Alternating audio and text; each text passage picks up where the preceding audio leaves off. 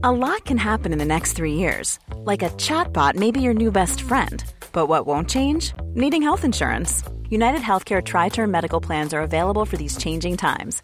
Underwritten by Golden Rule Insurance Company, they offer budget friendly, flexible coverage for people who are in between jobs or missed open enrollment. The plans last nearly three years in some states, with access to a nationwide network of doctors and hospitals. So, for whatever tomorrow brings, United Healthcare Tri Term Medical Plans may be for you. Learn more at uh1.com. Bonjour Monsieur le député, Bonjour. bienvenue dans la matinale de CNews. La police nationale, on le disait, est en deuil. Quatre personnes, dont trois jeunes policiers de 24 et 25 ans, Manon, Steven et Paul, sont morts dans une collision entre un véhicule de police et une autre voiture qui, selon les premiers éléments, arrivait en contresens dans la métropole lilloise. Gérald Darmanin se rend sur place. Il faut rendre hommage à ces jeunes policiers qui étaient en mission et dont aucune mission n'est anodine. Bien évidemment, bien évidemment, et je profite de ce micro pour le faire, leur rendre hommage et puis transmettre euh, toutes mes condoléances euh, à leurs familles, à leurs proches, euh, à leurs collègues qui, j'imagine, sont euh, affectés euh, aujourd'hui. C'est un drame. Et oui, bien sûr qu'il faut rendre hommage. On parle aussi beaucoup de, des policiers en première ligne dans la lutte contre le trafic de stupéfiants. Vous êtes député des Bouches-du-Rhône. Marseille fait partie de votre circonscription. Trois jeunes hommes ont été tués par balle tôt dimanche matin dans un des quartiers de l'Est de, de Marseille. Euh, est-ce que l'État, est-ce que vous, la puissance publique, puisque vous êtes un élu de la République, est impuissant face à cette montée euh, de la violence que rien n'arrive à endiguer et la montée du trafic de stupéfiants? Non, je, enfin, je pense pas qu'on puisse être impuissant. Je pense qu'on a des leviers pour, euh, pour agir. Mais c'est vrai que c'est une situation qui est une situation dramatique. Il faut rappeler quand même que euh, c'est euh, des personnes qui meurent, donc c'est des familles euh, endeuillées. Euh, c'est euh, des mères qui perdent euh, Mhm. leurs petits, parfois c'est des adolescents de 16 ans qui ont été tués, c'est parfois des personnes âgées, c'est parfois des mères de famille qui sont tuées aussi. Je voudrais dire aussi, parce qu'on parle beaucoup de règlement de compte, et je, je fais euh, mien les, les propos qui sont celles de la préfète de, de police de Marseille qui dit elle-même arrêtons d'utiliser ce terme parce qu'il y a des gens qui sont aujourd'hui impactés et qui n'ont rien à voir avec le trafic de drogue et c'est d'abord des meurtres et des assassinats. Et ensuite sur le fond maintenant de qu'est-ce qu'il Qu'est-ce qu'on faut peut faire, faire. voilà. Est-ce que Euh, vous ne vous sentez pas un peu impuissant face à ces Non, arrivées je- de je- drogue massives qu'on n'arrive pas à stopper? Bah justement, je pense que c'est à ça qu'il faut s'attaquer. Euh, et je pense que euh, on, utilise, de mon point de vue, pas de manière suffisante les bons moyens d'action. Et les bons moyens d'action, euh, c'est de remonter les filières, c'est donc d'investir et de créer davantage de, de, de, de postes et de donner davantage de moyens à la police judiciaire pour qu'elle puisse faire ce travail d'enquête. C'est rétablir les effectifs de douane qui ont été supprimés. Quand vous savez que sur le port de Marseille, je crois qu'il y a un conteneur sur 10 000 euh, qui est euh, examiné. La drogue, elle arrive bien euh, par euh, quelque part. Euh, mais c'est aussi faire en sorte d'avoir des mesures d'accompagnement. Je veux le dire ici, il y a des collectifs de familles de victimes qui se sont euh, montés, qui disent par exemple, quand euh, vous avez un jeune aujourd'hui euh, qui veut sortir d'un réseau, il faut qu'il puisse être protégé, qu'il puisse être mis de côté pour pas euh, euh, subir ensuite euh, euh, des représailles. Voilà, il y a beaucoup de choses à faire sur le sujet, euh, et je pense qu'on peut faire davantage que ce qu'on fait euh, aujourd'hui. Éric Ciotti affirme qu'il y a un lien entre immigration et délinquance. Il dit dans les réseaux de trafiquants de drogue, ce dont on parle, l'utilisation de mineurs étrangers qui servent de guetteurs dans les quartiers devient extrêmement fréquente. Vous le constatez ça aussi? Écoutez, franchement, la plupart des gens, moi je sais pas, je connais pas l'identité de toutes les personnes qui ont été euh, tuées ou de toutes les personnes qui sont arrêtées par la police, mais euh, je crois que la plupart ont la nationalité française, donc il faut pas raconter euh, n'importe quoi. Si maintenant on veut s'attaquer à ce fléau, parce que c'est un fléau, alors je pense qu'il faut euh, se poser la question de comment on remonte les filières. Et au sommet de la chaîne, il y a des grands trafiquants qui généralement sont des trafiquants qui ont la nationalité française. Comment on fait pour les Ils ne attaquer sont pas en, en métropole. eh hein, ben bien justement, mais regardez par exemple, quand euh, euh, il y a eu le la déclenchement de la Russie, de, par la Russie de la guerre en Ukraine, on a dit on va saisir les avoirs des oligarques russes qui sont sur le territoire national. Pourquoi on ne saisit pas les oligarques des grands trafiquants qui se réfugient euh, euh, à l'étranger Et puis à un moment, il faudra quand même le dire, il va falloir ouvrir le débat en France sur la question de la légalisation du cannabis, parce qu'aujourd'hui vous avez euh, des effectifs de police qui sont utilisés pour aller sanctionner des petits consommateurs, mais pas suffisamment de moyens qui sont mis pour remonter les filières, pour lutter contre le trafic d'armes. Comment ça se fait qu'on retrouve une Kalachnikov maintenant comme si on allait au supermarché pour la trouver? Ça, c'est un travail d'investigation à faire. Donc je pense que ce débat, il faudra l'ouvrir. On a la législation la plus répressive euh, en France et on est là où on consomme le plus. Donc là, il y a quand même un problème. Mais vous ne pensez pas justement que le problème, ce sont les consommateurs et que c'est eux qu'il faut aussi responsabiliser en leur disant attention, si vous achetez ça, vous cautionnez toutes ces filières mafieuses. et- Mais c'est ce qu'on fait depuis des années et des années, Laurence Ferrari, ça n'a pas fonctionné. Euh, je veux dire, la, prohibition, elle a montré son échec. Je parle du point de vue du, cannabis. Bien évidemment qu'un consommateur, euh, quand euh, il fait ça, bah, il participe à ce réseau. Mais je pense que c'est la mauvaise solution de fonctionner comme ça. Je pense qu'au contraire, la question du débat, il doit s'ouvrir sur la question de la légalisation, y compris parce que ça sera plus efficace pour mener et mettre en place des politiques de santé publique et que ça permettra de tarir un certain nombre de réseaux et de concentrer nos moyens sur les réseaux d'autres drogues, sur les réseaux de trafic d'armes, de trafic d'êtres humains, qui sont des mafias organisées à l'échelle internationale et sur lesquelles on a besoin de mettre des moyens d'enquête et d'investigation. Revenons-en à l'immigration, puisqu'Éric Ciotti en parlait euh, longuement hier. Euh, les Républicains tentent de faire pression sur le gouvernement en présentant deux propositions de loi avec un texte dur, pouvoir déroger aux droits européens, soumettre la politique migratoire à un référendum, rétablir le délit de, de séjour clandestin abrogé il y a dix ans, limiter l'aide médicale d'État. Euh, vous comprenez cette démarche des Républicains bah, ils, tentent de faire pression sur le gouvernement Non, ils tentent surtout de faire diversion.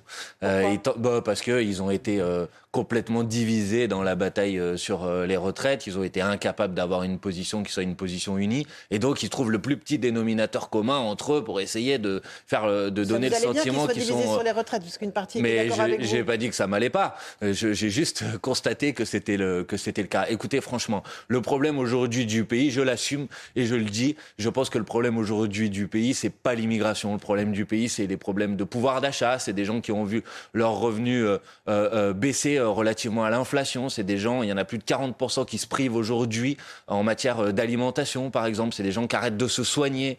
Euh, c'est des services publics qui sont à l'arrêt, qui sont exsangues. Vous allez dans notre système de santé, tout le monde pourra le constater. Ça, c'est la difficulté principale. Pour le reste, reprendre les propositions et faire un copier-coller du programme de Marine Le Pen, franchement, je trouve que c'est pas à la hauteur de ce que devraient normalement être les Républicains, c'est-à-dire un parti de gouvernement sérieux. Alors justement, vous dites qu'il y a des Français et les Républicains le notent qui ne peuvent pas se soigner qui n'ont pas les moyens de se soigner. Ils mettent ça évidemment en, rapport avec euh, l'aide médicale euh, d'État certains étrangers en situation illégale ont les moyens de se faire soigner par l'État français. Oui, mais alors justement, regardez précisément, euh, je disais, c'est des copier-coller des propositions de Marine Le Pen. C'est le cas, par exemple, sur l'aide médicale d'État.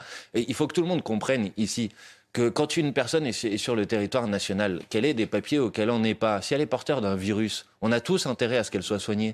Parce que si elle n'est pas soignée, alors c'est une maladie qui peut se propager, qui peut se propager sur quelqu'un qui, lui, est en situation régulière. Donc c'est précisément sur cet exemple-là le contre-exemple parfait de la mauvaise mesure. C'est-à-dire faire le, donner le sentiment qu'en coupant l'aide médicale d'État, on va rendre service au pays. Non, on va mettre le pays en difficulté. On va faire peser sur euh, les Françaises et les Français. non, je crois pas.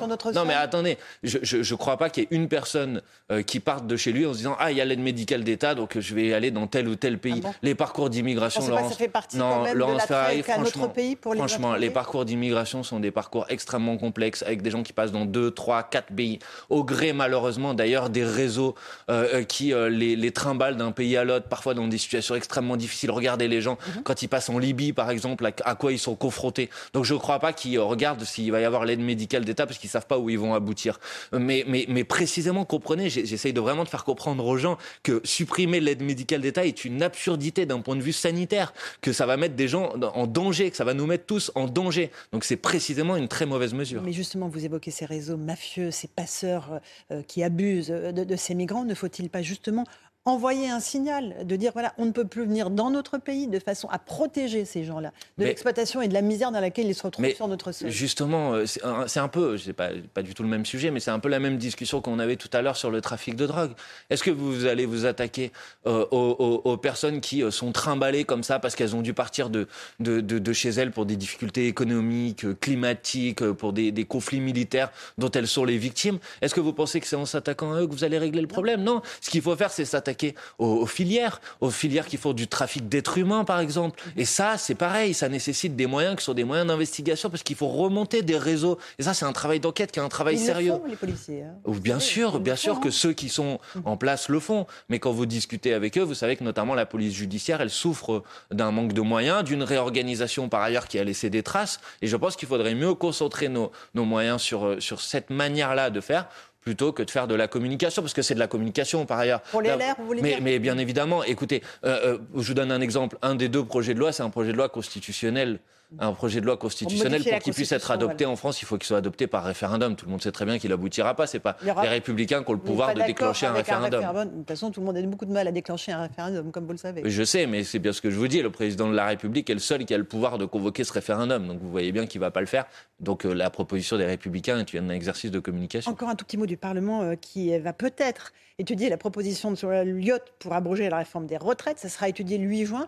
Vous souhaitez évidemment que ce texte soit mis au débat, mis au vote euh, dans l'hémicycle, mais ce n'est pas du tout ce que souhaite le gouvernement qui tente absolument de l'empêcher par le biais de l'article 40 qui euh, stipule que l'on ne peut pas euh, adopter un amendement qui allège, qui allège, oui, qui, qui, plombe. crée une charge, voilà, c'est l'argument qu'ils utilisent. Mais c'est absurde, puisque. Pourquoi? Mais d'abord parce que eux-mêmes euh, les macronistes ont déposé ces derniers mois à l'Assemblée nationale un certain nombre de propositions de loi qui créent une charge financière et ils n'ont pas été jugés irrecevables euh, parce que c'est le principe. Il y a une initiative euh, parlementaire qui est accordée aux députés qui peuvent faire des propositions de, loi et c'est le cas de cette niche lyotte. Et d'ailleurs, le bureau de l'Assemblée nationale s'est déjà réuni et a déjà dit que cette proposition de loi était recevable. Écoutez, la réalité, c'est que le gouvernement, le pouvoir en place aujourd'hui, sait qu'il est minoritaire euh, et a peur du vote des, des, des, parlementaires, comme il a peur d'ailleurs du vote des Français, et donc il a refusé, on en parlait, d'avoir eu recours au référendum sur ce, sur ce sujet. Parce que cette réforme, elle est rejetée par une majorité des Français, parce que cette réforme, elle est rejetée par l'ensemble des organisations syndicales, et qu'on va avoir une opportunité de, de voter le, le, le 8 juin. Moi, j'appelle tous les députés à voter l'abrogation de ce texte de loi, et j'appelle celles et ceux qui nous écoutent à manifester, puisqu'il y a une journée de manifestation le 6 juin, mhm. parce que c'est le succès de la journée du 6 juin qui permettra de remporter le vote du 8 juin À manifester dans le calme, évidemment. Bah, comme euh, toujours. pacifiquement. Comme toujours. Moi, j'ai toujours appelé. Les violences. Euh, moi, j'ai toujours appelé. Parfois en tête de cortège, parfois en tête Écoutez, moi, j'ai toujours appelé euh, les, Françaises et les Français à manifester. calmement, bien évidemment. Mais il faut aussi que le pouvoir en place comprenne que s'il coupe. Il y a toujours un mais avec vous. Non, il n'y a pas de mais. Si, là, vous venez de me le dire. On ben, appelle à manifester pacifiquement, mais. Alors je vais enlever le mais si vous voulez regarder. Mais. Non, non, j'ai jamais, j'ai jamais dit mais. Je, si, si, c'est pas grave. Non, mais d'accord, mais. Expliquez-vous. Je, je, pense que c'est assez clair de dire j'appelle les gens à manifester dans le calme, mais je ne suis pas d'accord avec l'utilisation de la violence. Hmm, ok. Non, non, là, oui, d'accord. Non, mais là, non, vous voyez. Mais, mais le, le, mot mais, il est dans le dictionnaire. On a encore le droit de l'utiliser. D'accord. Non, je sais pas. C'est vous qui La condamnation de la violence avec le mais, en fait, elle est difficile. Mais je, alors, je, vais arrêter d'utiliser mais, si vous voulez. Donc euh, je ne sais pas quel mot je peux utiliser. J'ai quand même le droit de dire que quand le, pouvoir en place coupe peu à peu tous les canaux démocratiques qui permettent de régler, euh, permettent de régler une situation de blocage politique comme celle à laquelle on assiste aujourd'hui. Euh, le gouvernement, en utilisant l'article 47.2 de la Constitution. En déposant des milliers d'amendements. D'accord, mais qui a limité. Euh, donc c'est vous. Laurence Ferrari, qui a limité le temps de débat à 15 jours? C'est moi? Non, mais c'est vous qui avez fait obstruction. Non, mais qui a limité le temps de débat à 15 jours? ok. Donc vous avez fait répondez à ma question. Et maintenant vous dites il faut voter. C'est le gouvernement, vous êtes d'accord On aurait pu tout à fait décider que le débat allait durer un mois, deux mois, trois mois. Qui a coupé tous les canaux d'expression démocratique Qui a refusé d'avoir recours au référendum Qui a empêché les députés de voter C'est pas moi qui a empêché les. constitutionnel, c'est pas le gouvernement. Non, qui a refusé d'avoir eu recours, au référendum, C'est le président de la République qui aurait tout à fait pu décider tout seul de le déclencher. Le Conseil constitutionnel, il a rétoqué le référendum d'initiative partagée. Ça, c'est autre chose. C'est pas moi non plus qui ai décidé d'avoir eu recours à l'article 49.3 de la Constitution pour empêcher les députés de voter. C'est le président de la République et la, et la première ministre. C'est pas moi qui m'apprête à empêcher ou à chercher tous les moyens possibles pour empêcher la proposition de loi d'abrogation d'être discutée à l'Assemblée nationale. C'est le gouvernement et le président de la République. La petite musique que vous faites entendre, c'est il y a une violence de l'État contre nous, donc du coup, bah voilà, on, légitime la violence. non, je ne dis pas ça. Je dis que dans une euh, démocratie, les points de blocage, quand il y a une opposition entre ce que veut faire le pouvoir et une majorité de la population, la bonne manière de le régler, c'est par la démocratie. Donc c'est par le vote euh, euh, des parlementaires, le vote euh, de, des, citoyennes et des citoyens. C'est comme ça qu'on règle le problème. Sinon, et dire ça n'est pas une justification de quoi que ce soit, sinon vous avez des gens qui disent bah, ça sert à rien, j'ai manifesté pacifiquement, j'ai l'impression que j'ai pas entendu, on me demande pas mon avis, ils votent contre moi. À la fin, qu'est-ce que je fais? Ben, je, J'essaye de trouver d'autres moyens. Et bien sûr, sûr que je ne le souhaite pas, mais je pense que tout le monde peut comprendre que ça conduit à ce type de situation. Et comme personne ne le souhaite, il faut donc faire en sorte de produire et de proposer des sorties qui soient des sorties politiques et démocratiques à cette situation. C'est quoi la mauvaise République que vous dénoncez? C'est la Ve République C'est la nôtre? Ce sont nos institutions C'est les institutions de la Ve République, bien évidemment, oui. Quand Jean-Luc Mélenchon dit ah bah la mauvaise République, j'ai entendu des gens dire oh mon Dieu, mon Dieu, mais Jean-Luc Mélenchon, ça fait depuis 20 ans qu'il est opposé à la Ve République, il faut se réveiller. Ça fait euh, plus de 40 ans qu'il vit de cette République en même temps. Hein. Et alors? Non, non, mais Parce qu'il est, élu de la Ve République. De toute façon, je vais vous dire, pour passer à la Sixième République, il faut bien prendre le pouvoir dans le cadre des institutions de la Ve République. Donc oui, nous sommes opposés à la Ve République. Et, je pense que la situation euh, à laquelle on assiste depuis plusieurs mois devrait faire réfléchir tout le monde. Quelles sont ces institutions qui permettent à un homme seul d'imposer une réforme que personne ne veut euh, euh, quelles sont ces institutions? Est-ce qu'on pense que c'est des institutions qui sont bonnes? Franchement, c'est des institutions qui sont issues d'un temps, euh, qui ont une histoire, pourquoi pas? Mais ah est-ce qu'aujourd'hui... Pourquoi pas qui ont une histoire. Non, mais ce que je veux dire, c'est qu'au moment où elles étaient mises en place, moi, j'étais pas né, hein, mais elles avaient sans doute un certain nombre de justifications. Mais aujourd'hui, la société, elle a bougé les choses, elles ont évolué. On a besoin de reconstruire des institutions. On voit bien qu'on est dans une crise politique, qu'il y a plein de gens qui vont plus voter, qui se sentent pas représentés. Ces questions-là, si on veut euh, faire en sorte d'y répondre positivement, c'est la proposition que nous formulons. Il faut qu'on réécrive ensemble les règles du jeu. C'est ce que nous proposons, une assemblée constituante pour écrire les institutions de la sixième République. Et, des gens qui parfois ont recours à la violence parce qu'ils se sentent peut-être euh, absolument coincés. Est-ce que la violence des mots précède la violence, n'engendre pas cette violence dans, la rue ou physique je, ça dépend lesquels, mais euh, je, je, je pense vraiment à l'agression d'une petit-neveu de, Brigitte Macron. Monsieur Trogneux ben, elle, est, elle, est, intolérable, cette euh, agression, et je pense que ça a été dit par, par, par tout le monde. Mais je ne crois pas que les personnes qui ont agressé le petit-neveu de Monsieur Macron aient fait référence à des propos qui avaient été prononcés par telle ou telle personne. on peut te décapiter. Quand on est un député de la France Insoumise, évidemment, on se dit que les mots. Non, il n'y a pas de député de la France Insoumise qui ont. Euh, il est conseiller régional et il n'est pas député. Euh, mais, mais, mais que les choses soient très claires, j'ai déjà eu euh, l'occasion de m'exprimer sur ce sujet. Mm. les slogans, les chamboules tout, ça participe de notre culture populaire. Et il n'y a pas de lien entre le fait de pouvoir euh, prononcer, euh, par exemple, des slogans contre la monarchie, puisque ce dont vous parlez, c'est un slogan contre la monarchie, et de s'en prendre physiquement au président de la République. On peut bah, il s'en est lui-même a répondu à ce sujet. Vous savez très bien que ce n'est pas la personne du président de la République qui est mis en cause quand vous dites euh, cette, cette chose-là. Écoutez, il faut dire les choses franchement. Mhm. l'incitation à la haine ou l'incitation à la violence, c'est un délit mhm. dans notre pays. Donc si des gens considèrent que tel ou tel slogan est une incitation à la violence, qui portent plainte, mais ils ne le font pas. Et vous savez pourquoi ils ne le font pas? Parce qu'ils savent très bien que la justice ne condamnera pas ça comme une incitation à la violence, parce que ça participe de notre culture populaire, rebelle. On utilise des slogans. C'est acceptable, voilà. On non, c'est pas acceptable. Ce qui, est, Non, non, non, non. Ce qui est inacceptable, c'est les faits, les actes. Les actes de violence, ils sont inacceptables. Et euh, à la France insoumise, vous ne trouverez pas une seule personne pour vous dire que ces actes sont acceptables. Et il faut distinguer ce qui est de l'ordre des actes qui sont commis et ce qui est de l'ordre du débat politique et du débat public. Manuel Bompard était notre invité ce matin. Merci d'être venu dans la matinale de CNews. À vous.